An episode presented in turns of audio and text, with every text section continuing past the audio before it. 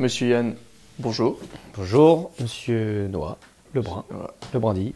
Troisième, euh, troisième épisode euh, du podcast. Exactement. Comment allez-vous euh, avant de tirer le sujet? Eh ben, ça va très bien. Journée, enfin journée, semaine intéressante. Là, je mets plein de choses en place. Donc, le week-end qui arrive, je vais essayer de mettre des, des small groups sur Saint-Lô. Donc, il n'y a plus qu'à voir si ça prend. Et puis, et puis voilà. Et toi, de ton côté? Projet à mettre en place. Bah écoute, une bonne semaine, une bonne semaine aussi. Entre trois jours, euh, trois jours, trois clients en plus, euh, c'est toujours bon à prendre. Ah, Euh, ce n'est plus, ce n'est plus un coach, ce n'est plus un entraîneur, c'est un commercial, t'es un entrepreneur. entrepreneur. voilà, il fidélise la clientèle, il fait de nouveaux clients. aïe, aïe, aïe. Il est sympa, il a le sourire, il est jeune et dynamique. C'est parfait. C'est Noah. Achetez-le. Voilà, achetez-moi, achetez-moi. Je vends des programmes. On tire le sujet? Alors, ce que j'allais dire, je vais mélanger. C'est toi qui vas tirer. Parce que je crois que la dernière fois, c'était moi qui fois, avais- c'était toi qui avais tiré. Donc, donc Et, pour, euh, pour rappel, sur le second épisode, on avait eu euh, tiré le sujet de la santé. C'est quoi la santé? Voilà.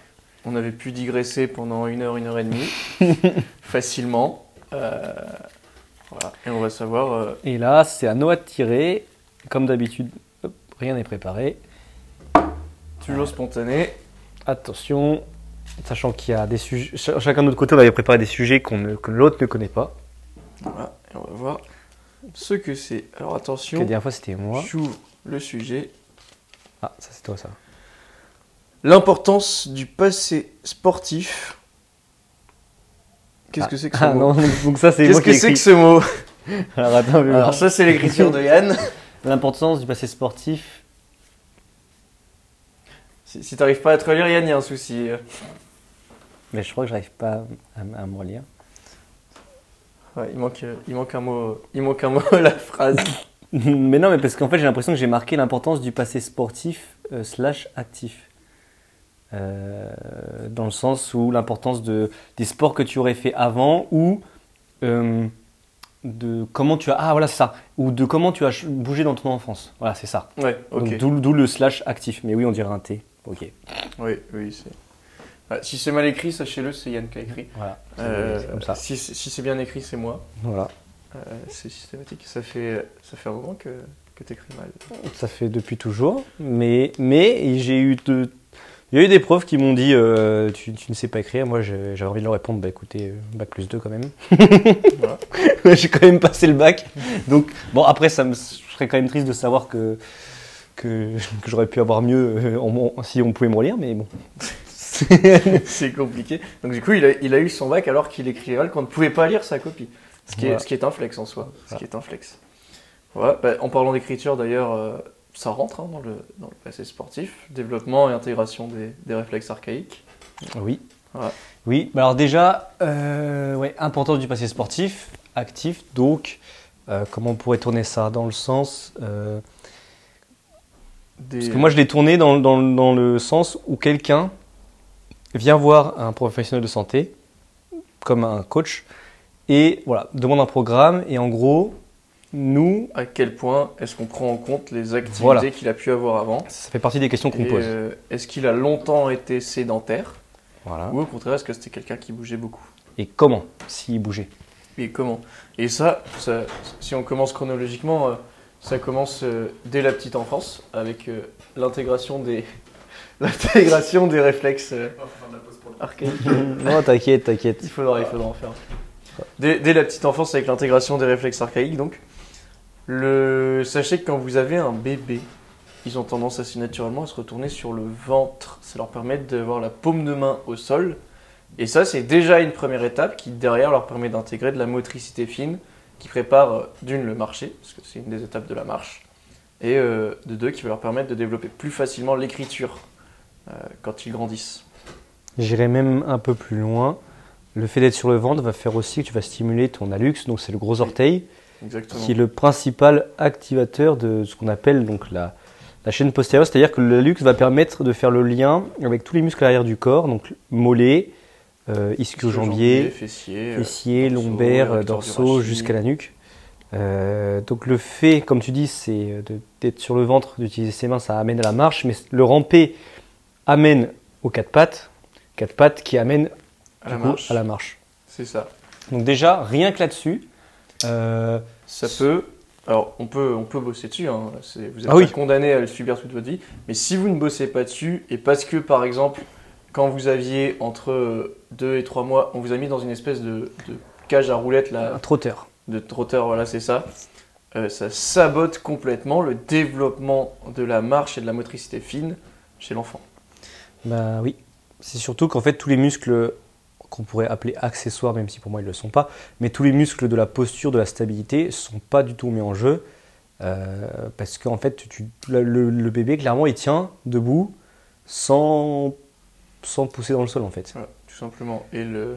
si, si vous voulez vraiment aider et aimer votre bébé, laissez-le dans sa merde. Voilà, Il laissez-le va se galérer. démerder tout seul. Laissez-le galérer, c'est ça fait euh, partie du processus. voilà.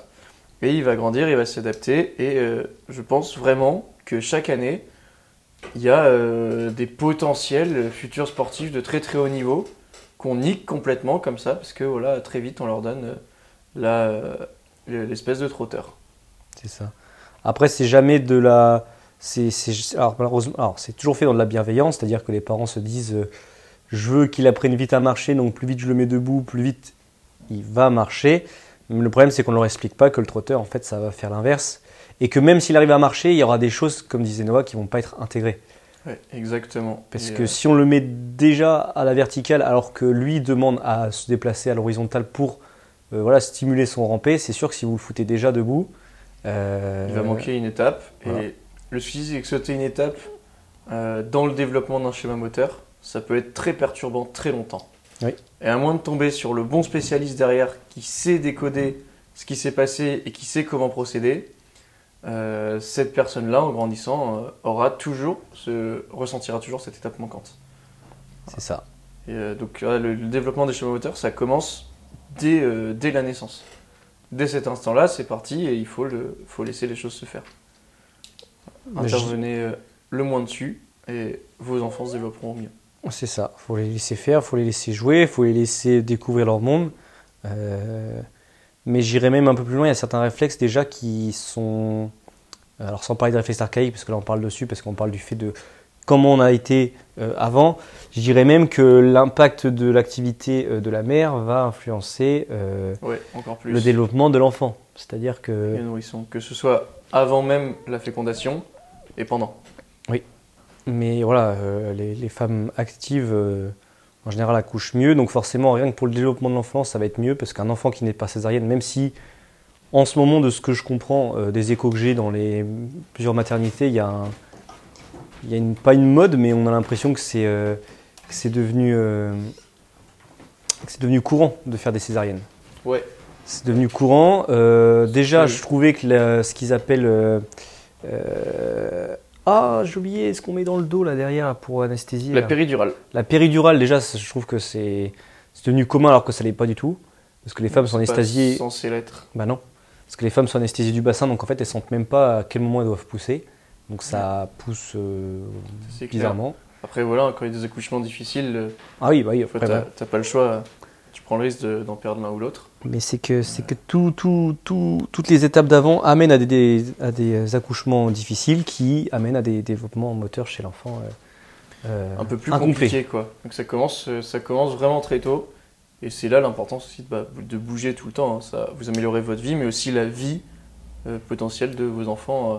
Alors c'est valable pour les pères aussi, pas forcément pendant, pendant le développement, mais avant la fécondation, de sorte à transmettre de manière un matériel génétique le moins abîmé possible. Oui. Euh, et euh, après, parce que bah, vous allez servir d'exemple en tant que parent à vos enfants. C'est ça. Et si vous voulez qu'ils bougent, il faudra bouger vous aussi. C'est Pour extrêmement leur important. donner envie ouais, de bouger et qu'ils qu'ils aient un modèle. Le- de la même manière que dans les métiers, un enfant de cadre a 60% plus de chances de devenir cadre. euh, un enfant de parents sportifs a, dans cet ordre-là, 60 ou 70% de chances d'être plus sportif que la moyenne. Et justement, là, il y a une question qui me vient, c'est à quel âge un, un enfant peut commencer le sport? À quel âge il peut commencer le sport? Ça dépend, je, de, je pose, je pose volontairement la question sport, parce qu'après je vais rebondir sur autre chose, mais d'après toi, ça dépend de, la, de la définition que tu mets sur sport. Parce qu'il y a le sport traditionnel tel qu'on l'entend, euh, toi et moi, c'est-à-dire bah, avec ses règles, euh, avec sa manière d'évoluer. Et il y a le sport, euh, de manière un peu plus poussée, développement des schémas moteurs. Et à ce moment-là, bah, euh, franchement, euh, allez, dès, qu'il sait marcher, faut le laisser un peu tranquille, mais le mettre au moins en sociabilisation et en, en développement de chemin moteur, justement, bouger et bouger avec les autres. Et le sport en lui-même, de manière traditionnelle, c'est-à-dire un jeu avec des règles précises et un objectif, euh, là, ça dépend, mais 5 à 6 ans, ça me paraît être un bon âge. Ce que j'ai dire, je crois que ça dépend. Encore une fois, ça dépend du contexte et ça dépend du niveau de professionnel que vous avez. Parce que, en face, que vous ayez un professionnel qui euh, soit, soit le, le professionnel le plus compétent du coin dans son association sportive, euh, bien qu'il soit pas mauvais, Mm. mais bon, vu que c'est le seul du coin, on fait avec ce qu'on a. Euh, que ce soit un enfant ou pas, s'il n'est pas compétent, en fait, il va, il, va, il va niquer du monde. Mais, mais en soi, euh, je, il y a des sports qui commencent vachement tôt. Le, je crois que le karaté, ça commence assez tôt. La gymnastique, ça commence tôt. Le judo, Judo. ça commence tôt. En fait, dans tous les cas, ça dépend voilà, de, de qui vous avez en face, qui sera adapté euh, la pratique. Aux besoins de vos enfants. Voilà. Mais comme dit Noah, par contre, euh, faut amener par le jeu, par le côté ludique, euh, faut pas hyper spécialiser les enfants. C'est quelque chose qu'on voit très souvent. Euh, Dès, euh, dès 5-6 ans, des gymnastiques qu'on forme à devenir que des gymnastes et pas autre chose.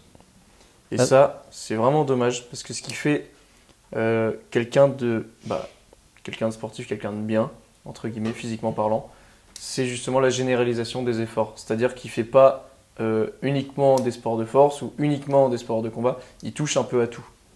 Voilà. Et euh, du coup, d'un point de vue physiologique, il vient, il vient stimuler toutes ces filières énergétiques, il vient stimuler toutes ces fibres musculaires, et surtout dans différents plans, dans différents espaces, de différentes manières.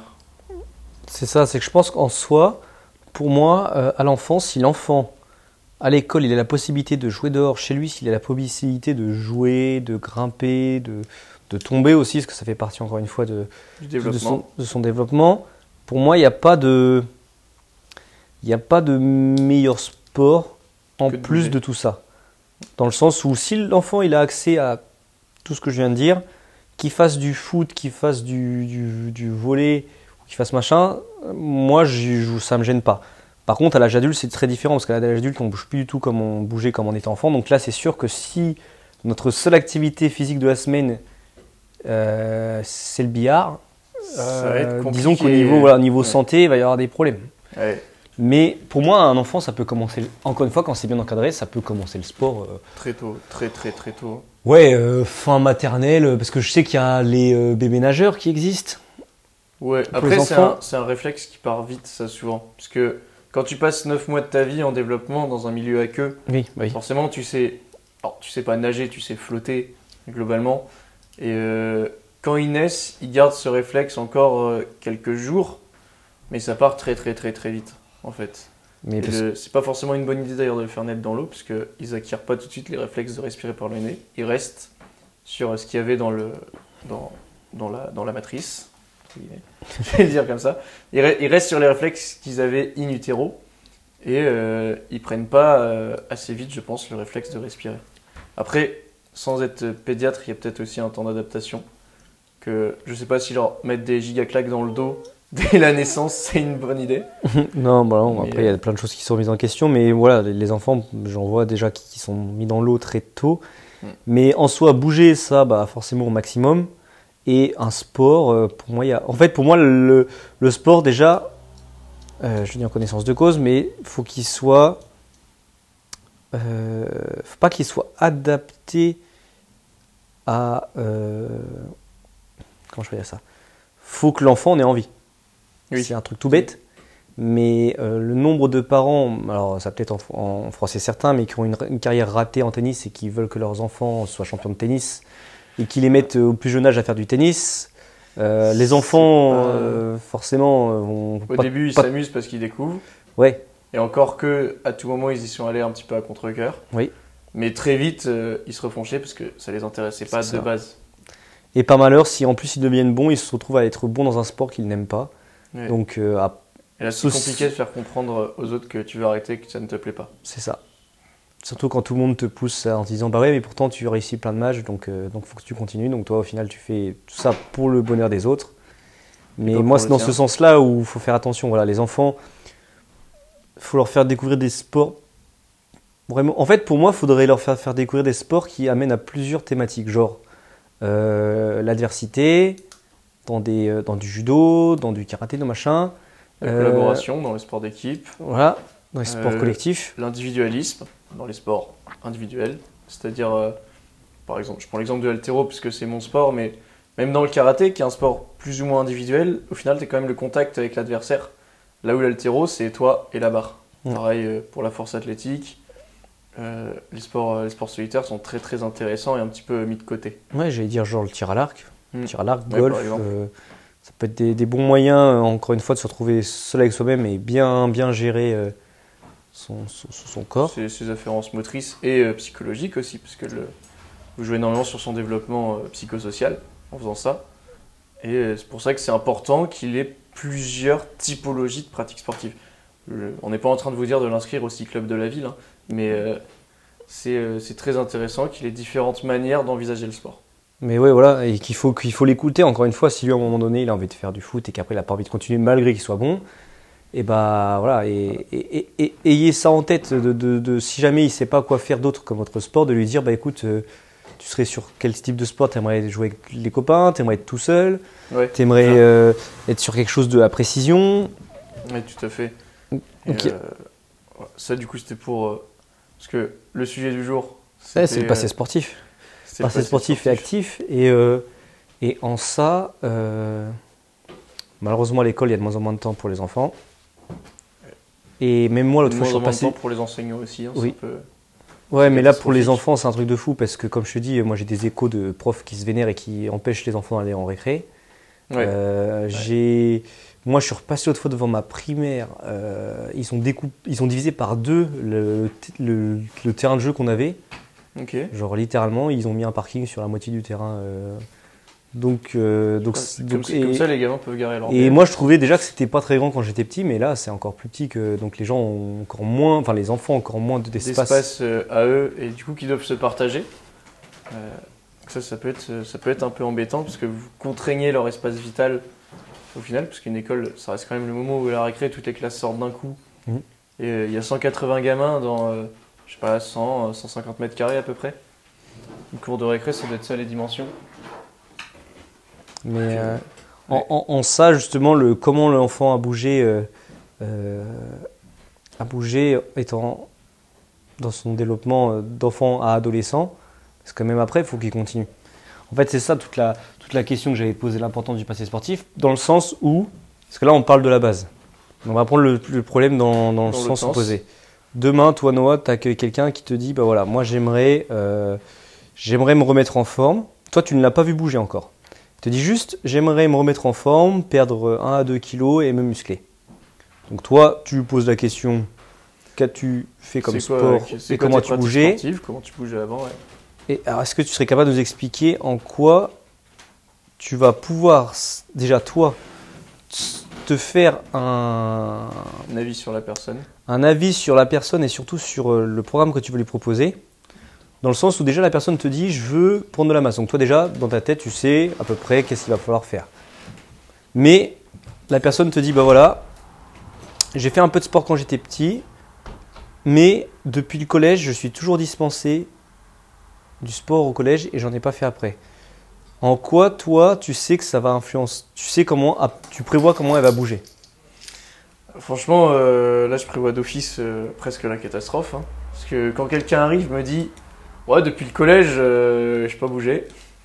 C'est compliqué. Même si le schéma moteur ont été bien acquis pendant l'enfance, euh, si vous avez été ultra sédentaire pendant 10, 15, 20, 25, 30, 35 ans, vous allez récupérer des bons schémas moteurs, mais il va falloir le temps de les récupérer. Et là, euh, ce que vous faites en 30 ans, ça ne se défait pas en 6 mois.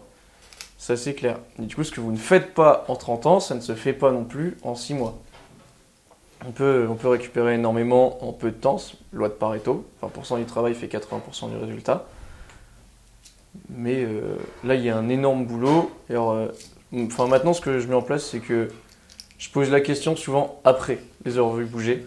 C'est-à-dire j'ai un référentiel de mouvement. Je sais sur quoi je vais les tester systématiquement. Et très souvent, j'arrive à des conclusions qui sont exactement leurs réponses aux questions que je leur pose après. Ah, donc Euh, toi, toi, tu testes d'abord les mouvements, des mouvements, euh, des mouvements simples, enfin des mouvements simples. Exactement. Des mouvements le- le nombre de simples et- gens à qui tu dis bah, est-ce que tu, bougeais, tu bouges beaucoup? Ils te disent oui. Et en fait, le bouger beaucoup, c'est se lever du canapé pour aller attraper les chips dans le frigo euh, 18 fois dans la journée. Et du coup, oui, techniquement, ils bougent beaucoup. hein. Mais, euh, oui, d'accord. Les chips, ça se met pas au frigo, mais vous m'avez compris. Euh, voilà, ces gens-là, ils bougent beaucoup, mais euh, on, est, euh, on est au niveau zéro du mouvement. Mais non, ce que j'allais dire. Alors toi, c'est intéressant que tu fasses ça parce que tu vois, moi, j'ai toujours tendance à poser la question avant, parce qu'en fait, dans l'ordre des mouvements que je vais tester, Bah, le fait de savoir que la personne n'a pas bougé, il y a l'ordre d'échange en fait. Bah moi justement j'essaie de pas me faire influencer par le vocabulaire parce que justement la vision qu'ils ont d'eux-mêmes souvent ça a tendance à modifier un peu euh, le réel. Donc je, préfère me baser sur euh, le référentiel de mouvement, voir ce qu'il en est réellement de leur capacité à bouger et, euh, et derrière après poser les questions. Parce que, parce que tu vois, moi, un sportif, je sais que je vais aller lui chercher des mouvements pas complexes, mais presque. Alors que quelqu'un qui me dit, ça fait depuis le collège que j'ai pas bougé, je sais que déjà, juste, je lui demandais de marcher, marcher, s'asseoir, sauter sur place. Là, là, ça, pour moi, ça va passer en priorité, ça, en fait. Parce que du coup, je vais me dire, waouh, bah, du coup, il y a peut-être des trucs qui vont se voir du premier coup. Parce que si à la marche, il y a des trucs qui vont pas, c'est rare qu'après, dans la course à pied, ça soit mieux. Donc, euh, c'est en ça. Ouais, bah, moi, je teste toujours des mouvements euh, que, que le type vienne me voir en étant euh, déjà athlète ou ultra sédentaire, que je le sache ou non. C'est toujours le même ordre. Oui, Les mouvements les plus simples en premier. Et euh, selon à quel point il valide ou pas le référentiel, on continue. Mais si par exemple je vois déjà que dès dans la marche et le s'asseoir, il y a des soucis, je sais que c'est pas forcément la peine euh, d'aller beaucoup plus loin sur les membres inférieurs déjà. Reste à voir membre sup et activation du tronc. Mais euh, ouais, ça en, dit, euh, ça en dit déjà très long. Très Ouais. très long. Moi, j'allais dire, là, donc là, on Et a ce, que, pris- ce que je prends ensuite en compte, c'est qu'il faut quand même qu'ils qu'ils se sentent en réussite. Même si on est sur une session de test, si pendant une heure tu les prends en test, tu leur dis Ah bah tu fais de la merde, tu fais de la merde, tu fais de la merde, tu fais de la merde, bah, ils vont partir, vous n'allez plus jamais les revoir. Ou peut-être dans six mois parce qu'ils se seront fracassés et il faudra les récupérer, ce sera encore pire. Après, pour moi, ça dépend vraiment de, enfin, du, du vocabulaire, de le, alors j'allais dire de la pédagogie, mais non, de l'andragogie que tu vas utiliser avec ces gens-là, Oui, ouais, dans le sens où, où un test, c'est c'est- c'est- c'est du- c'est binaire la plupart du temps. C'est c'est soit euh, le test est validé, soit il l'est pas. Ouais. Donc, euh, Ouais. donc d'un autre côté, Bah, faut essayer C'est- d'avoir ce truc un- de t'expliques pourquoi il n'est pas validé voilà, et ça permet de nuancer un peu. voilà. C'est pas t'es une merde, c'est t'es une merde et voilà pourquoi t'es une merde et du coup c'est normal et tout le monde est une merde avec toi. Mais euh, c'est pas grave, bientôt vous serez plus une merde.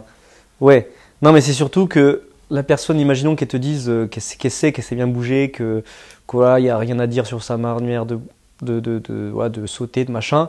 Toi, tu le testes et la personne au préalable te dit j'ai mal partout, mais t'inquiète, je bouge bien. Si à travers des tests, C'est que tu bouges mal déjà. non mais si à travers des tests objectifs, il y a rien qui est validé, c'est aussi un moyen de lui montrer. Ouais. Bah là, tu vois, tu me dis que tu bouges bien, mais en fait, tout ce que je viens de te faire faire, il n'y a aucun test que tu as réussi. Donc c'est qu'à un moment donné, là, c'est pas moi qui décide, c'est le, Le test, il réel. est fait comme ça. La marche, elle est définie comme ça. Toi, tu marches carrément de traviole. Tu peux pas me dire que tu marches bien, c'est pas possible. Mm. Et, euh, et c'est c'est en ça où, où les tests, comme tu dis, il faut pas les mettre en échec, mais d'un autre côté, il y en a certains, je pense qu'ils ont besoin de, se, de, de, De de voir leurs résultats. euh, la plaque du réel euh, C'est ça. la tête, ouais. C'est vrai, c'est vrai. Après, là, j'ai pris le cas d'un, bah, comme je te dis, de quelqu'un qui n'a pas bougé. Et à l'inverse, tu vois, moi, quelqu'un qui viendrait me voir en me disant Bon, là, j'ai bougé normalement, je suis né par voie basse, il n'y a pas de souci. Euh, J'aimerais me mettre. euh, euh, À la muscu. Non, même pas. Tu vois, j'irais sur un truc de soit l'altéro, Sur le crossfit. oh, oh, ouais, ou alors j'étais en train de réfléchir à un sport assez. euh, euh, ouais, soit la gymnastique, ouais, c'est ça, un des trois. Enfin, un sport en fait qui nécessite pas d'avoir un, bras un côté leader, c'est ça que je veux dire. Ouais. Euh, bah, et que la personne me dit euh, je- moi, je lui pose la question qu'est-ce que tu as fait comme sport quand tu étais jeune? Oh, bah, moi, pendant, 12 ans, pendant 12 ans, j'ai fait du tennis. T'as un truc avec le tennis aujourd'hui? Ouais. Ouais. Non, parce que pour moi, c'est flagrant le tennis. Parce que c'est, pour moi, c'est plus flagrant que le badminton ou le tennis de table, tu vois. C'est que le tennis de table, va y avoir beaucoup plus, pour moi, d'efforts de bras. Enfin, d'efforts euh, de bras dans une amplitude qui va être beaucoup moins grande que le tennis, en termes même de jambes et en termes d'amplitude de, de bras. C'est Mm. pour ça que pour moi, je- en tout cas, je m'attends à ce qu'un tennisman soit beaucoup plus latéralisé qu'un euh, joueur de ping-pong. Oui, Même oui, si dans les deux cas, il y en aura une, mais joueur de tennis, Après, euh, juste de- l'avant-bras déjà. Après, le joueur de ping-pong, en vrai, je pense qu'il est- Je pense que ça se vaut, parce que justement, à chaque session, toujours, il vient bouger dans ses Ah oui. euh, 40 cm d'amplitude systématique. Ah oui, ça se voit, mais pour moi, c'est moins marquant physiquement et et dans les tâches euh, qu'un tennisman. Parce qu'un tennisman, déjà, Oui, quand tu vrai. vois la taille de l'avant-bras, du bras Oui. leader, c'est un truc de malade. Tu sais.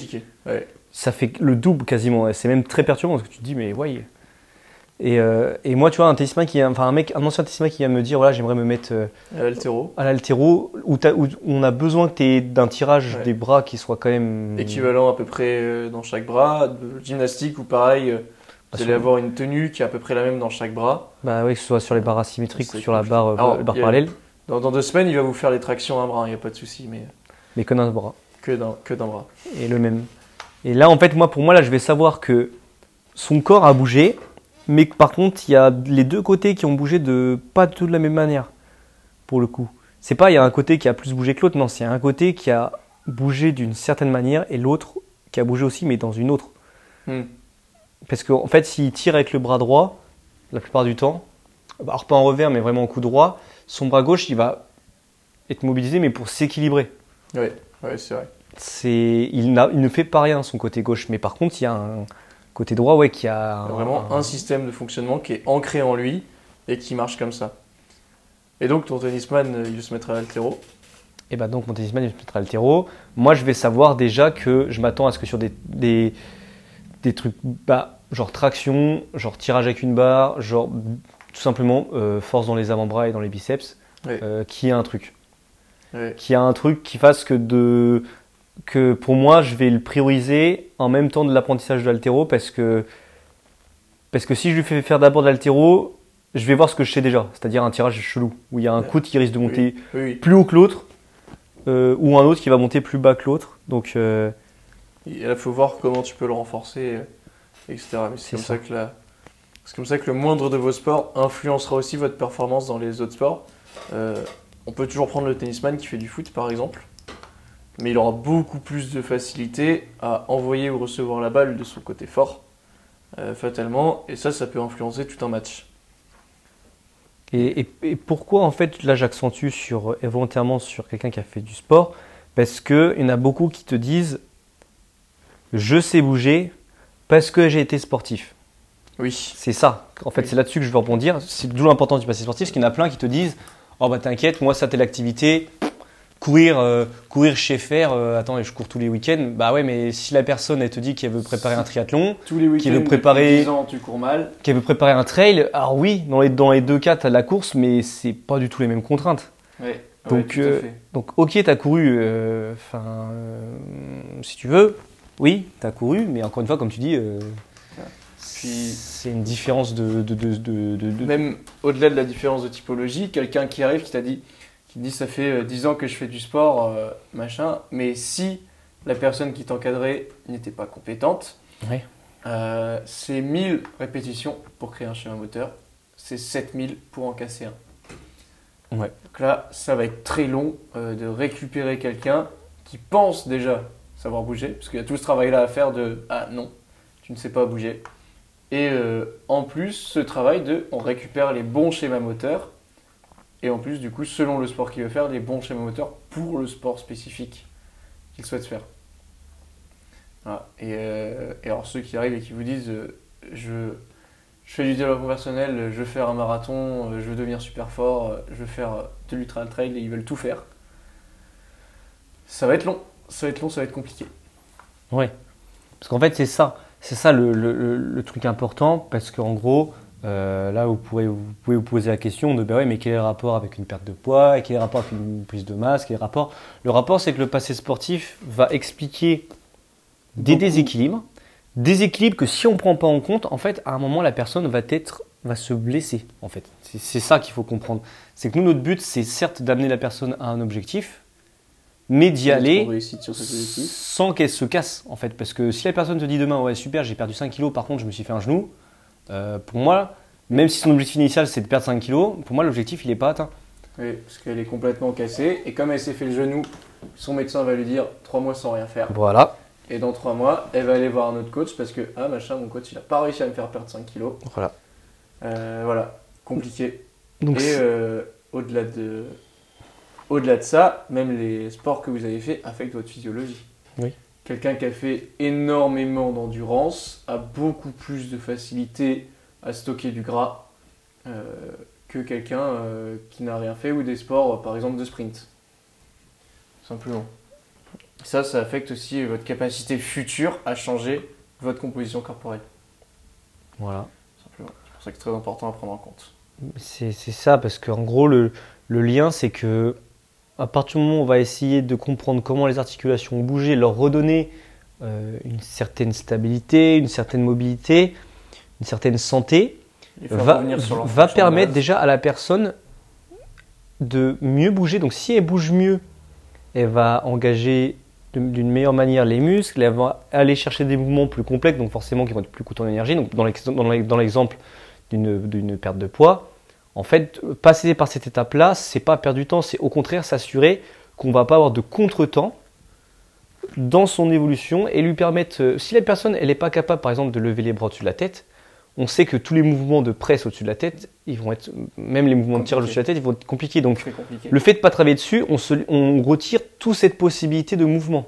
Ouais, et puis même, euh, toujours dans le cadre de la perte de poids, il y a ce côté aussi où si vous voulez perdre du gras, certes, il va falloir construire de la masse musculaire, mais de temps à autre, il va falloir se mettre une très grosse cartouche euh, pour, pour avoir les process physiologiques qui engagent de toute façon la perte de gras.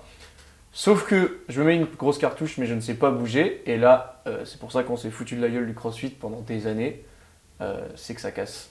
Que ça ne- casse, ça ne ouais. rate pas.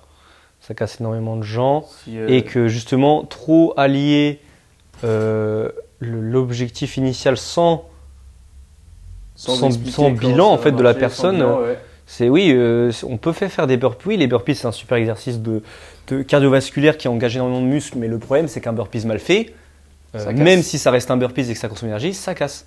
Donc, Simplement. Même euh, au-delà de ça, dans certains, dans certains WOD, euh, on vous dit euh, voilà, c'est un AMRAP, donc euh, le plus de tours possible en un temps donné, as many euh, rounds as possible. Et euh, vous avez dans votre AMRAP 5 reps au squat à lourd. Voilà.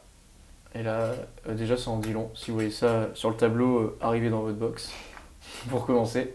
Et, euh, en plus, vous avez tous les mouvements autour du squat. Et là, bah, bon courage. hein. ah parce que ça risque de faire trop. Et puis en plus, euh, là, quand on, quand cite des exercices, vous, vous allez peut-être euh, vous demander euh, quel est le meilleur exercice pour prendre de la masse, quel est le meilleur exercice pour perdre du poids. Pour moi, c'est l'exercice dans lequel tu vas avoir le moins de contraintes et dans lequel du coup tu vas être le plus à l'aise à bouger parce que imaginons que voilà le Moins il y a squat de facteurs limitants, plus vous serez performant. Ouais, c'est ça. Parce que euh, le, le squat, pour moi, c'est un super exercice. bah, c'est un des, un- enfin, il y en a des meilleurs, mais, mais enfin, il y en a des meilleurs. Pour moi, le squat exprime de, de manière globale la santé du bas du corps. Ouais. Ça fait partie des exercices qui, pour moi, l'expriment. Euh, donc, tout ce qui s'ensuit, saut, squat, jump, tout le tintouin, euh, voilà, ça va dedans. Euh, donc, dans un sens, je pourrais dire qu'un squat, quand c'est bien fait, ça participe et, entre guillemets, un, à la prise de masse et à la perte de poids. Mais par contre, demain, la personne a des douleurs aux genoux, euh, n'est pas capable de descendre en, en, en- en ayant, euh, gardant- en arrivant à garder les pieds à plat. Bah, pour moi, en fait, cet exercice, bien que quand il est bien exécuté, ce soit un super exercice, pour cette personne-là, c'est pas le meilleur ça pour va être cassant. Ça, ça va être cassant euh, et la, la sanction va tomber rapidement hein, la plupart du temps. Donc, et c'est euh, ouais, ça. C'est extrêmement punitif, euh, que ce soit la musculation, les sports de force ou les sports en général, quand c'est mal pratiqué. Et alors là, vous avez l'exemple à chaque fois que vous allez à Lidl. euh, J'aurais pu être footballeur professionnel, mais euh, les croisés, tu connais. Voilà. Et encore une fois, justement, dans le passé sportif, ce qui est intéressant, c'est de faire de savoir comment la personne a bougé et surtout de savoir s'il y a eu des blessures dans l'enfance qui ont été euh, traitées ou non. Alors, Ouais. les croisés, Ouais. mais je pense à un truc tout particulièrement. L'entorse. Non, c'est même pas, je pense à, je pense à quelqu'un, euh, bah, Dylan, qui était dans ta promo, Typiquement. qui a eu, alors je me rappelle plus ce qu'il a, alors je me rappelle plus du nom, mais en gros, il a eu, je crois, les tendons au niveau du genou ou du, qui ont pas suivi sa La- croissance. La patte doigt euh, qui n'a pas suivi la croissance. euh, Donc la patte doigt, c'est le, ça va vraiment être le, ce qu'on appelle aussi la fibula, ça va être l'os qui va être euh, au niveau du tibia, qui va être sur l'extérieur. C'est ça. Et d'ailleurs, je me demande si c'était pas euh, un osmutilateur. Je sais pas, je saurais pas Euh, te. je, je ne saurais pas dire. Euh, on, lui, on lui demandera après. Mais voilà, Dylan c'était quelqu'un de très grand et dû à ça, il y a très, alors, en général les gens qui grandissent vite, soit ils ont des grosses vergetures, soit ils ont des problèmes de dos, Oui. soit des Soit problèmes comme des il a eu, où il a dû se faire opérer et il y a eu des opérations au niveau de D'ailleurs, tibia. pour la, pour la plupart de ceux qui nous écoutent, qui sont destinés à faire 2 mètres, la plupart des problèmes de genoux finissent par se transformer en problèmes de dos. Oui. Parce que oui, c'est c'est des tâches dans le dessous, donc Quand, forcément ça quand- va. quand vous construisez une maison, si vos fondations ne sont pas stables, les étages du dessus ont de fortes chances de se casser la gueule à la moindre intempérie. Voilà.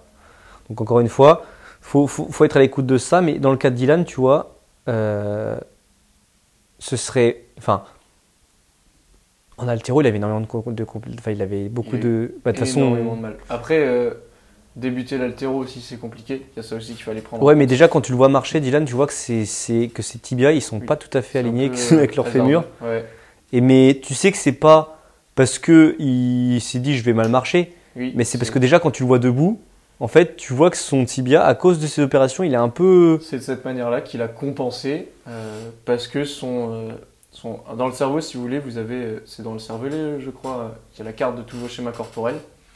Euh, je ne suis pas sûr et certain qu'elle soit à cet endroit-là. Mais cette carte-là définit quels sont, selon votre cerveau, les chemins de force les plus efficients et les plus sécuritaires. Ce qui n'est pas forcément... euh, c'est selon lui, c'est selon lui, mais il n'a pas forcément raison, quoi. voilà. Et euh, très souvent, c'est à cause de ça que la plupart des gens bougent mal. De toute façon, ils n'ont jamais cassé ce schéma-là. Et ils l'intègrent comme ça parce que leur cerveau, leur système physiologiquement estime que c'est sécuritaire. Oui, parce que c'est ça.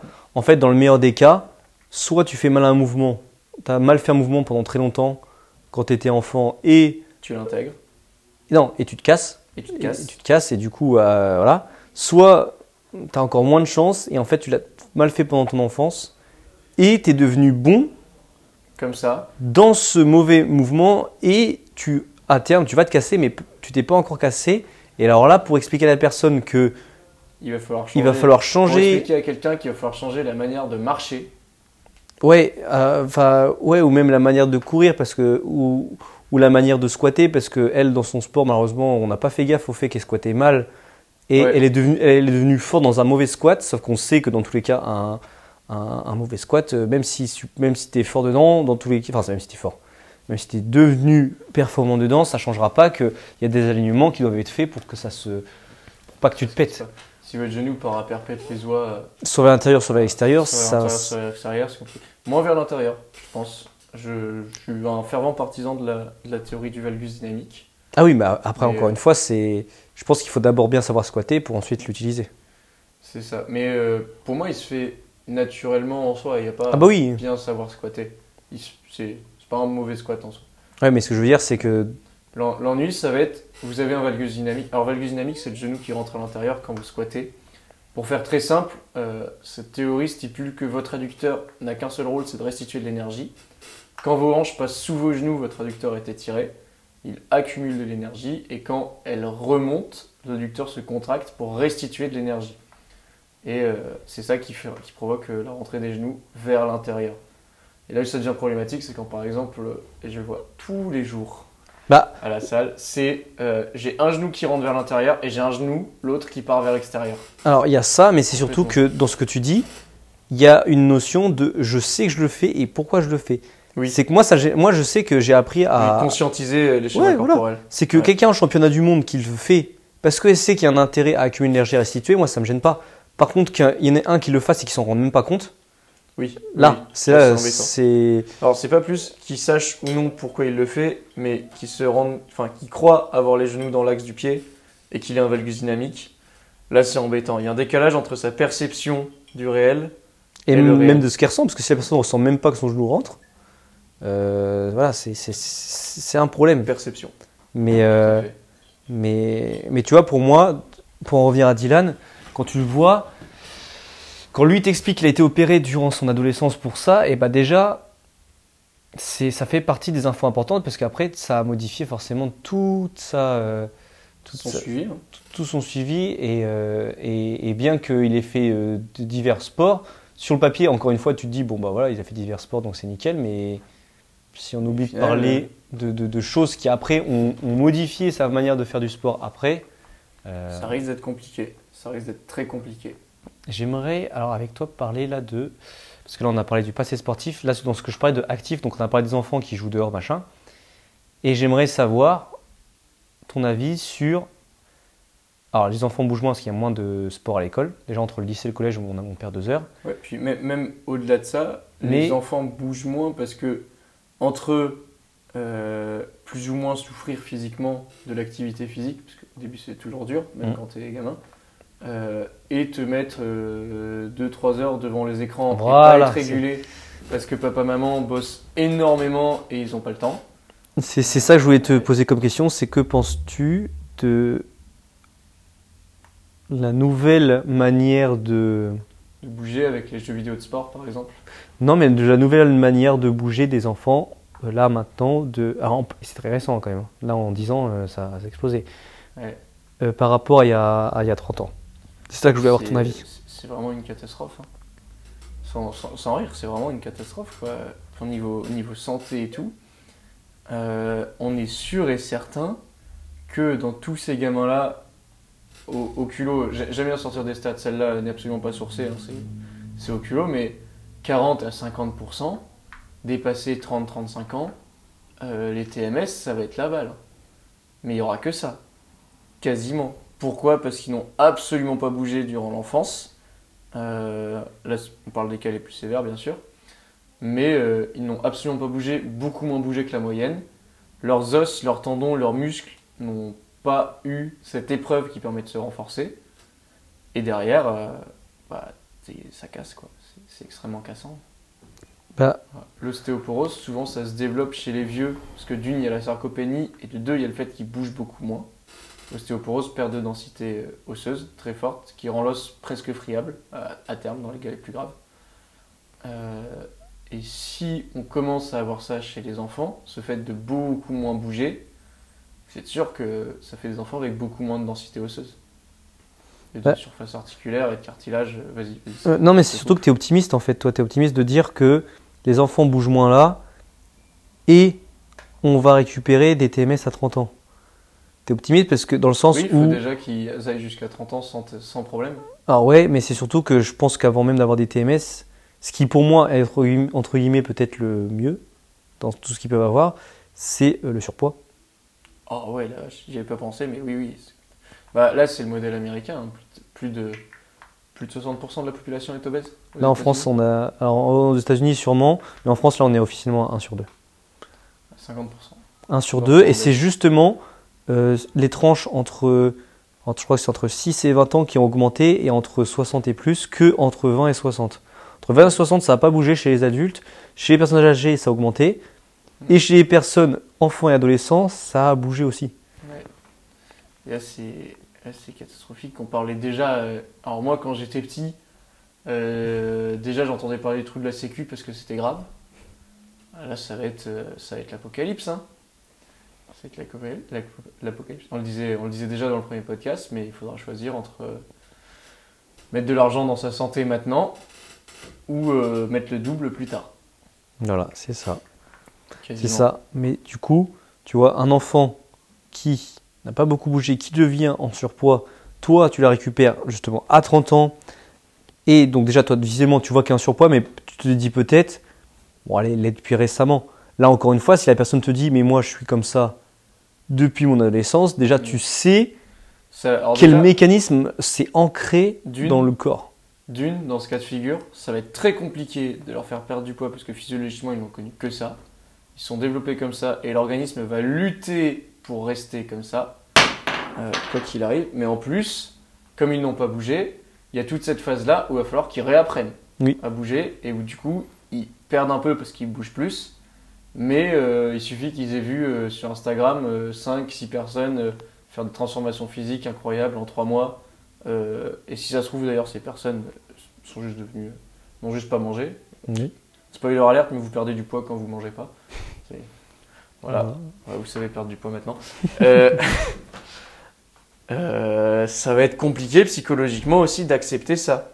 De, je dois réapprendre à bouger et du coup j'étais venu pour perdre du poids, mais il y a toute une phase avant où euh, mon coach il est pas là à tout le temps me parler de perte de poids. Oui, mais c'est Alors que c'est- c'est ce que je voulais. c'est en ça que c'est en ça. Et même au-delà de ça, tu vois, euh, Même, même émotionnellement, du coup ces gens ne grandissent pas. bah, c'est là-dessus sont, que euh, je t'attendais. C'était dans le côté physiquement, ça va se voir, mais émotionnellement, on sait que les personnes qui sont en surpoids déjà ne le vivent pas bien. Ouais. Ne le vivent pas bien à tel point qu'il y en a certains qui étaient en surpoids qui deviennent anorexiques. Et, euh, et qui a aussi un côté de bah, je suis foutu donc ça sert à rien que je bouge. Ouais, il y a trois, trois grands archétypes en général. C'est ceux qui vont dans l'extrême opposé, donc comme tu disais, qui deviennent anorexiques. Euh, ceux qui se renferment dans leur truc, et je dis ça sert à rien, voire euh, s'extrémisent là-dedans, et là on a tout le body positive qui Oui. à la base servait quand même pour les grands brûlés, euh, les blessés Exactement. graves, euh, les handicapés, etc. Euh, et le troisième cas de figure, ça va être ceux qui essayent, mais qui n'y arrivent pas. Et qui, du coup, psychologiquement, au bout de 5-6 ans, ça vous tend un peu. Quand vous essayez d'obtenir un truc, mais que vous n'y arrivez pas. Et ça vous tend tellement que je crois que les populations obèses euh, sont dans les populations qui suicident une des, une des plus élevées. Le- la, plus élevée, ça va être chez les travailleurs, euh, les agriculteurs, les pompiers notamment. Euh, mais voilà, c'est euh, trois grands archétypes que vous avez euh, chez les populations qui essayent de perdre du poids. C'est ça, c'est que dans le meilleur des cas, la personne a un déclic. Dans le pire, la personne, durant toute son enfance, n'a été définie par, à cause des moqueries, à cause de que par son surpoids, Et même sans à tel point qu'en fait, inconsciemment, elles ne veulent plus en sortir parce qu'on on, on leur a tellement, on les a tellement définis dans leur enfance à leur dire, bah voilà, t'es le petit gros de la classe, t'es le machin, qu'en ça. fait, ces gens-là, inconsciemment, ils veulent se- plus changer. Se, se définissent comme ça. Et puis même, même si on s'est pas moqué de toi, si tu t'es toujours vu d'une manière, pourquoi changer? Voilà. Tu as toujours été comme ça. Et ça, c'est assez, euh, ça, c'est assez problématique. Alors, le plus problématique pour moi, c'est vraiment les, les mouvements body positive euh, extrémistes, euh, je Oui. l'entends, tels qu'on les voit euh, aujourd'hui, qui vraiment euh, te confirment que voilà, la beauté, c'est d'être d'être gros et qu'on doit se définir absolument en opposition aux standards de beauté du capital, qui sont du coup la nana, euh, 1m, 1m70, 1m80, 36 de tour de taille, grosse fesse, grosse poitrine. Et voilà. Alors les deux sont problématiques, hein, Ah bah oui. comme, comme d'habitude, Parce que, parce que vouloir ressembler à ça ne se fera pas dans la bonne santé. Et possible. Surtout que c'est, il y a aussi une question de morphotype, parce que va expliquer la... Alors je sais que pendant longtemps on a dit que les morphotypes n'existaient pas. Moi je pense que dans une certaine mesure ils existent. Mhm. Euh, parce que souvent ceux qui te parlent de oui j'ai réussi à changer de morphotype donc ça n'existe pas, ça n'existe tellement pas que pendant je ne sais pas combien d'années euh, ils ont pris 5000, 6000, 7000 calories par jour, voire ils se sont dopés et ils ont un petit peu changé de morphotype.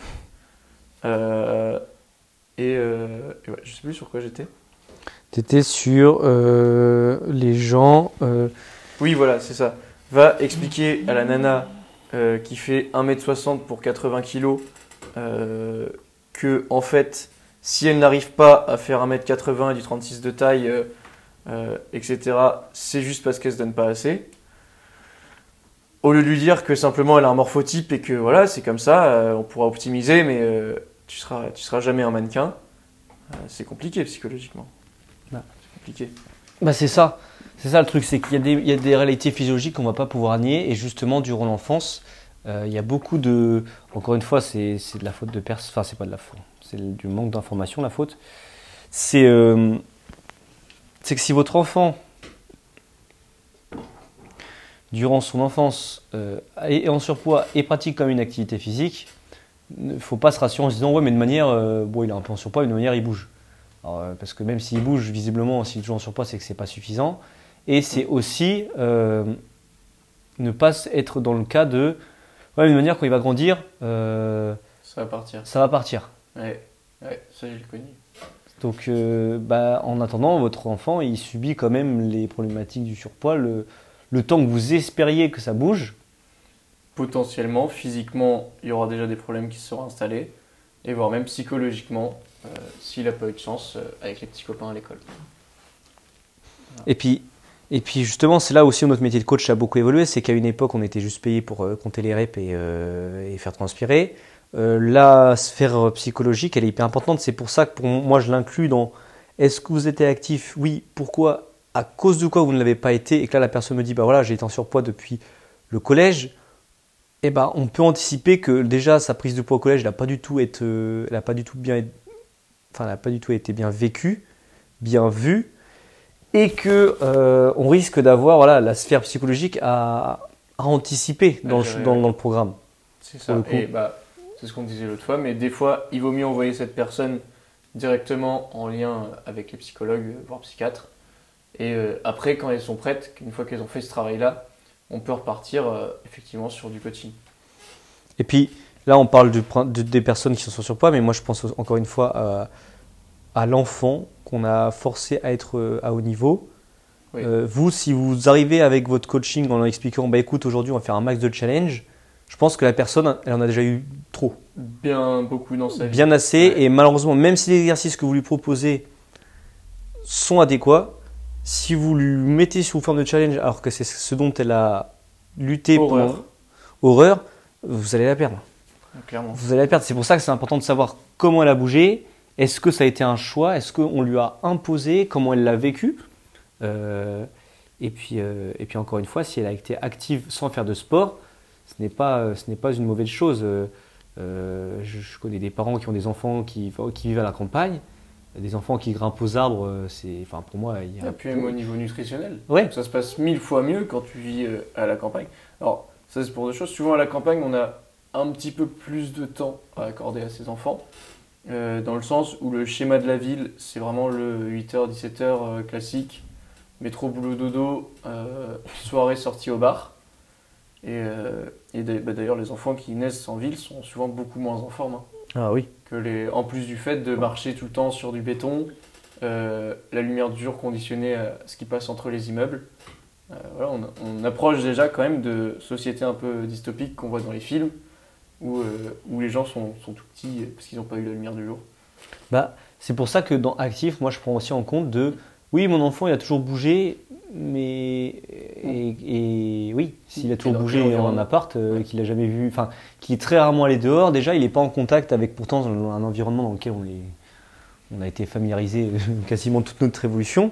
Euh, De Euh, 200 000 ans euh, quasiment de, de jeux vie dehors, Euh, enfin 200 000 ans d'é- d'évolution humaine, et sur ces 200 000 ans, euh, il y a 100, 200 ans euh, d'immeubles. quoi. oui, voilà. Fatalement, euh, fatalement euh, le, le type qui a jamais vu l'herbe de sa vie, il va jamais vivre bien. Voilà, parce qu'encore une fois, euh, on a, on a coévolué avec la nature, donc ça, faut le prendre en compte. Si la personne, oui, a été active, euh, mais toujours enfermée, euh, et en ville, voilà, on peut s'attendre à ce que dans les questions de est-ce que tu prends un traitement et machin, qu'à un moment, elles te disent, bon, euh, je fais de l'asthme, euh, j'ai des allergies des fois en été, euh, parce qu'encore une fois, pas assez en contact, donc à partir de là, déjà, toi, tu sais, La ville est un environnement aseptisé euh, qui, en soi, affaiblit.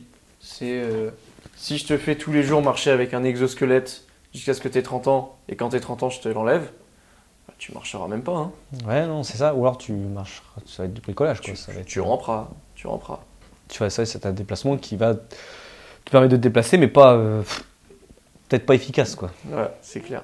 Mais, mais c'est en ça où justement, euh, pour moi, le, le- le passé de ce qui a été fait, de, ce- de comment la personne a évolué est hyper important parce que euh, Influencera la méthode dont on suit la personne. voilà, influencera l'accompagnement qui va faire qu'il va être encore plus personnalisé qu'il ne l'était de base, mais euh, surtout qui va correspondre à la personne. Parce Oui. que la personne, elle, elle vient avec son objectif initial sans savoir que. que parce qu'elle vient en se disant Ouais, prendre en compte tout ça pour la suivre et la faire évoluer. C'est ça, c'est la personne qui se dit ouais voilà j'ai fait, je me suis, j'ai fait 10 ans de judo, je me suis cassé la clavicule euh, une fois, je me suis fait une entorse sur la même épaule du même côté. Euh, maintenant je suis en surpoids, la personne vient pour, pour, perdre du poids. Si on ne prend pas en compte qu'elle s'est pété la clavicule et qu'elle s'est luxé plusieurs fois l'épaule de ce même côté, on va aller, bah, encore une fois comme tu disais, elle va se blesser, elle va pas se remettre en question parce que nous on lui aura pas rappelé aussi que ça compte. Elle, va se dire juste le mec il m'a fait des exos, euh, je me suis fait mal à l'épaule. euh, il a voilà et même peut-être même pire, il va se dire oh, il a même pas vu que j'avais, il m'a même pas demandé si j'avais mal à l'épaule. Ouais. Donc euh, Ouais. donc euh, il faut il faut il faut poser des questions. Alors des fois c'est pas for- comme tu dis il y a la sphère psychologique qui fait que c'est pas forcément agréable parce qu'il y a des gens chez qui c'est beaucoup ancré. euh, qui, qui ont peut-être eu toujours leurs copains qui ont fait du sport et qui eux ont vécu dans une famille où ils n'avaient pas les moyens de mettre d'un peu de sous dans, dans, dans une assos et eux ils sont frustrés de ça. Ouais. Donc, Ouais. euh, donc, euh, donc, Donc euh, c'est compliqué. ouais, donc, donc c'est compliqué et, ou, ou, ou alors que voilà, le- la personne qu'on a forcé de ouf et, euh, et je pense que pour le coup peut-être que le mot sport n'est peut-être plus adapté à, Ouais. à elle. Tout Donc, simplement. Et c'est là que les pratiques doivent s'adapter. En vrai, moi, je suis, je suis là-dedans quasiment tous les jours, parce que la plupart des gens que je récupère euh, sont des gens qui, au final, ont un schéma corporel complètement cassé. J'ai réellement que un ou deux euh, athlètes, à proprement parler. Euh, et, euh, et ouais, faut, faut vraiment aller contre ça, quoi.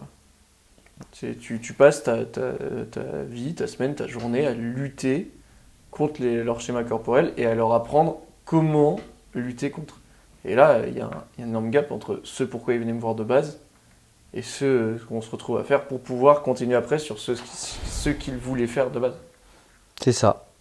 C'est ça. Et, et j'aimerais revenir sur un truc, c'est que pourquoi tout à l'heure je t'ai parlé, euh, pourquoi j'ai donné l'exemple de quelqu'un qui n'a pas pratiqué de sport, ni même à l'école, c'est parce que, alors moi je l'ai appris tard, mais à l'école, les sports qui sont choisis, ou les choix alors les sports qui sont imposés, ou le choix de sport qu'on te demande de faire quand tu es au lycée, ils sont pas anodins. C'est pas qu'une question de parce que on a les tables de ping-pong, on va faire du ping-pong. C'est parce qu'en fait, il y a des âges où il y a des potentiels euh, athlétiques qui vont Se développer. Qui vont se développer. et qui vont parfois le potentiel va se figer. C'est qu'au collège et au lycée, c'est normal qu'on vous mette beaucoup d'endurance tous les ans, que vous avez eu au moins une grosse activité d'endurance sur des pistes d'athlétisme. Parce que c'est l'âge d'or pour développer Voilà. votre potentiel C'est pour ça que c'est hyper Un- important de savoir un, si la un personne bon exemple qu'on peut faire pour expliquer ça, c'est que entre collège et lycée, euh, vous avez développé votre capacité respiratoire fondamentale. C'est-à-dire que visualisez votre respiration comme un vase. Euh, à tout moment de votre vie, vous pouvez optimiser votre respiration pour utiliser plus ou moins entièrement le vase. Quand vous êtes au collège ou au lycée, vous pouvez faire ce que vous ne pourrez plus jamais faire de votre vie, c'est-à-dire modifier la taille de votre vase. c'est c'est en ça qu'on le fait énormément et que c'est très important de le faire à cet âge-là, parce que plus votre vase est grand, plus votre potentiel pour l'aérobie, euh, c'est-à-dire les, les efforts longs en général, l'endurance fondamentale, euh, sera élevé. Et ça, quand vous êtes vieux, croyez-moi qu'il vaut mieux être vieux avec un grand vase et du coup ne pas être essoufflé après trois marches que l'inverse. Voilà. C'est ça. C'est qu'en fait, faut pas louper ces coches-là, même si on peut dire ce qu'on veut sur le sport à l'école. Euh, Ouais, c'est vrai que c'est chiant de, de courir euh, en janvier quand il fait 2 degrés et que le prof de sport est assis sur sa chaise euh, emmitouflé dans sa parka. Mais ça fait partie, c'est quand même là à la base pour que vous ayez un développement qui soit dans la norme, et qui, enfin pas une norme qui a été uniquement décidée pour dire euh, il nous faut, voilà, faut voilà. faire comme ça. c'est aussi parce que ça a été prouvé que euh, ça va avoir un lien sur notre santé future. Donc euh, c'est pour ça que c'est important. Parce que, parce que vous pourriez me dire, euh, ouais mais attends, pour le sport qu'on fait euh, par semaine au collège, euh, on s'en fout. Bah oui, mais sauf que le problème c'est que ce minimum-là, C'est vraiment le minimum qu'on vous donne quoi. c'est vraiment le minimum qui en plus, dans la plupart du temps, est quand même... ne suffit pas. Voilà, alors Ne déjà, déjà ne suffit pas. Et alors, euh, si, Mais déjà, si vous ratez ça, euh, vous allez avoir de, vraiment de gros problèmes plus tard. c'est ça. Problèmes plus tard. Et même très tôt, hein, dès, dès, dès 28-30 ans, il y a déjà des gens qui ont des gros soucis respiratoires, pas physiologiques, simplement parce qu'ils ont raté des, des cases de développement. C'est ça. Voilà, qu'ils auraient pu, euh, qui auraient pu être évitables. C'est ça. Et puis, euh, Et puis, euh, et puis c'est aussi des fois des choses qui vont frustrer plus tard. C'est-à-dire qu'à un moment donné, des adultes ou des, des- ou- ouais, des adultes qui vont se, voir, qui vont se dire voilà, j'ai envie de me mettre à un sport que j'ai jamais pu faire au lycée parce que je me, parce qu'elle n'a jamais fait. Et ben, elle sera des fois dégoûtée et étonnée de voir qu'elle galère. Ouais. Mais c'est normal. Euh, elle arrive sur une activité qu'elle aurait dû déjà voir il y a longtemps, qu'elle n'a jamais vue, qu'elle découvre tard. Donc le, il y a, y a des automatismes qui, qui sont là et qui, qui font que le- le- le- l'apprentissage il est hyper lent. Et il est complexe. Il est très Ouais. complexe. Ah, et ça se, et ça, se voit, ça se voit assez vite en général. hein. Ceux qui ont. euh, bah, on- on redit ce qu'on avait déjà dit, hein, mais si vous avez beaucoup bougé pendant l'enfance, schéma corporel, il n'y aura aucun souci. Euh, et si vous avez beaucoup bougé mais mal, schéma corporel, ça va être très compliqué. 1000, 1000 répétitions pour en créer un schéma, 7000 pour le casser. Pour le casser et le recréer. Et le recréer. Même si le premier schéma est mauvais. Euh, dans tous les cas, ça a été le premier. Donc pour le corps, c'est le chemin le plus rapide. Ouais. Euh, donc si on pouvait résumer ce qu'on a dit sur le passé sportif, pourquoi c'est important? Alors je pense qu'on d'un point de vue pratiquant, si vous, vous allez voir un coach, c'est important que vous détailliez tout ça parce que lui, il va avoir besoin de ces informations-là pour Vous faire un programme. Faire un programme. D'un point de vue euh, coach, c'est à vous de poser les questions et c'est à vous de après euh, ajuster l'entraînement en fonction de ce que la personne euh, fait fait et veut faire. voilà, et veut faire. Et d'un point de vue euh, parent, je dirais qu'il faut laisser bouger les enfants. Il faut les laisser bouger, il faut les laisser Et tomber. surtout, en fait, souvent, ça part euh, d'une bonne intention, mais vraiment les aider le moins possible. Voilà. Laissez-les tranquilles. Montrez-leur qu'ils sont dans un environnement sécuritaire, c'est-à-dire vous les surveillez, vous êtes à côté. Mais euh, ne faites pas cette erreur de, dès qu'ils commencent à tomber, tout de suite le rattraper.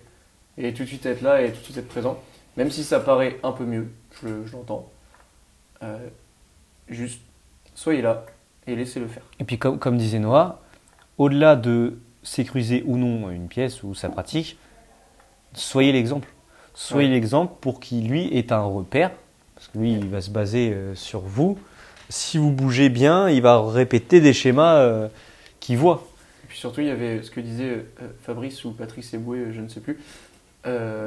Quand vous êtes vous sur un écran, en train en même temps de parler à votre enfant, vous étonnez pas qu'après il fasse la même chose. hein. Oui. C'est pas, euh, ce sera jamais du manque de respect pour lui et il aura du, énormément de mal à le comprendre parce que vous lui avez toujours fait ça quand il était plus petit. Et euh, voilà, il répète les schémas moteurs qu'il voit et jusqu'à euh, aller euh, 5 à 6 ans, tu es dans cette espèce d'état un peu θ où tu répètes et tu copies tout ce que tu vois, tous les comportements. Voilà. Et c'est très important aussi, au-delà des écrans, apprendre à contrôler ses émotions avant d'avoir un enfant. Oui, c'est ça, c'est ça.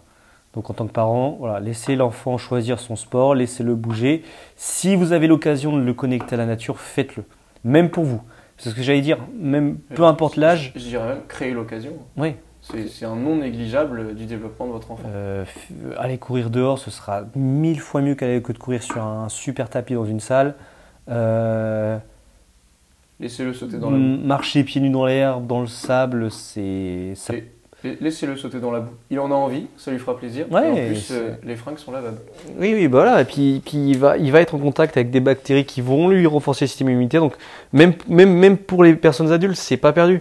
Le Ouais. contact à la nature, il peut toujours se faire. Il faut essayer. C'est un peu sous-estimé. Et inconsciemment, regarde, C'est les- énormément sous-estimé les, les, les- les projets euh, urbains euh, des grandes villes, c'est quoi? C'est de ramener la nature dans la ville. voilà, ramener la nature dans la ville. euh, Mais euh, même là, en fait, on remarque que c'est souvent une nature qui est aseptisée. Oui. C'est toujours euh, les beaux arbres avec le beau Ouais. air. C'est jamais euh, la terre boueuse, euh, là où se développent les bactéries, euh, la, la fange euh, qui va permettre aussi euh, d'avoir un contact avec des charges virales élevées et qui derrière renforce notre système immunitaire. Bah, D'ailleurs, on l'a vu euh, récemment, hein, mais quand on est d'un coup en contact avec des charges virales qu'on ne connaît pas, c'est la catastrophe. Voilà. C'est la catastrophe. On en sort et euh, on va y retourner, c'est sûr et certain. Parce qu'on aseptise absolument tout.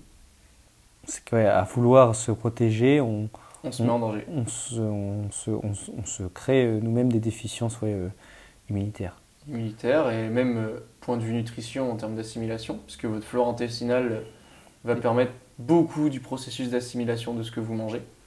Et euh, s'il vous manque certaines, certains virus, certaines bactéries qui sont pour soins inoffensifs, bah, vous aurez quand même un mal-être parce que justement, euh, vous, pouvez même être malnutri parce qu'il vous manque de, de la flore intestinale. Voilà. Donc encore une fois, faut bouger, trouver l'activité qui vous plaît. Renseignez-vous euh, auprès de professionnels compétents pour savoir euh, si, euh, ce que, si vous avez des pathologies, surtout si le sport que vous faites peut être un frein ou non. Et, et encore une fois, c'est qu'une question de contexte, parce qu'une fois que vous irez mieux et que vous aurez compris pourquoi, vous pourrez aller beaucoup plus bah, bien mieux et plus vous épanouir dans votre sport. Et même dans votre vie en général. Voilà.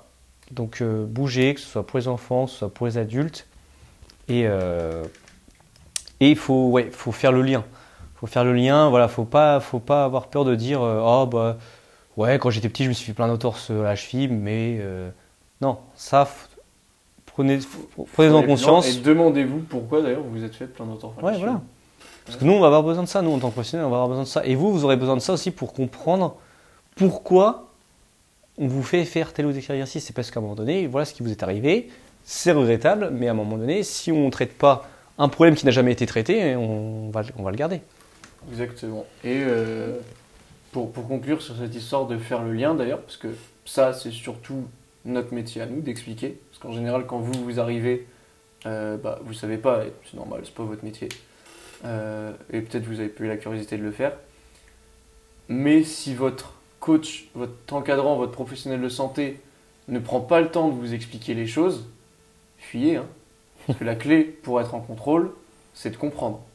Et moi, honnêtement, je préfère un coach qui fait une séance euh, un petit peu à la va-vite, parce que voilà, il n'y a pas le temps, mais qui derrière fait euh, son espèce de cours pour vous expliquer pourquoi on a fait tel exercice, pourquoi quand vous allez le faire en autonomie, vous allez prendre beaucoup plus de temps pour le faire tranquillement, euh, et, et voilà, et tout vous expliquer en fait.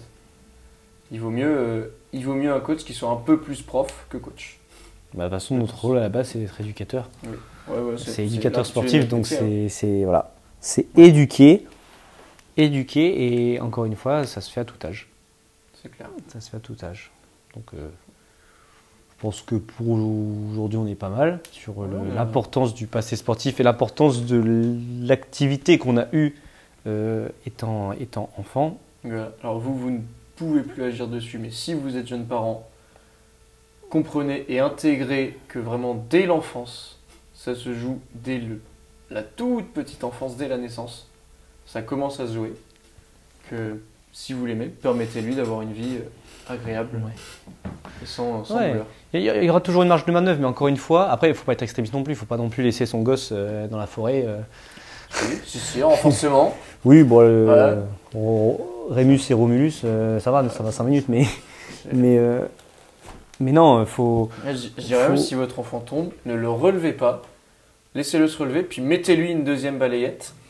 Bah, déjà, et, quand, euh, et quand- comme ça, il se relèvera deux fois. quand- quand tu fais l'expérience d'enfant qui tombe et que tu, tu ne réagis pas, il y a des fois, l'enfant il pleure même pas parce, qu'il a, parce que pour lui, il n'a pas de retour de que c'est grave. Oui, oui, oui, il s'en rend pas forcément compte. Ça, c'est ouais, c'est vrai. Donc, euh, donc voilà. Passé sportif, encore une fois, parlez-en et euh, ne psychotez pas à vous dire que votre enfant doit faire euh, le meilleur sport du monde. Il y en a, pour moi, il n'y en a pas. Encore une fois, ça va, ce qui va être beaucoup plus important, c'est comment vous bougez au quotidien et quelle conscience vous avez de vos mouvements que de, que de trouver le sport le plus complet du monde euh, pour votre enfant. Encore une fois, voilà, faut qu'il faut que lui s'amuse et puis euh, s'il joue dehors, euh, ce sera bien plus complet que. Mille fois mieux, mais oui, il faut, il faut vraiment qu'il prenne du plaisir. Ce sera, ce sera la grosse priorité. Et, euh, et voilà, et puis comme ça, il y retournera.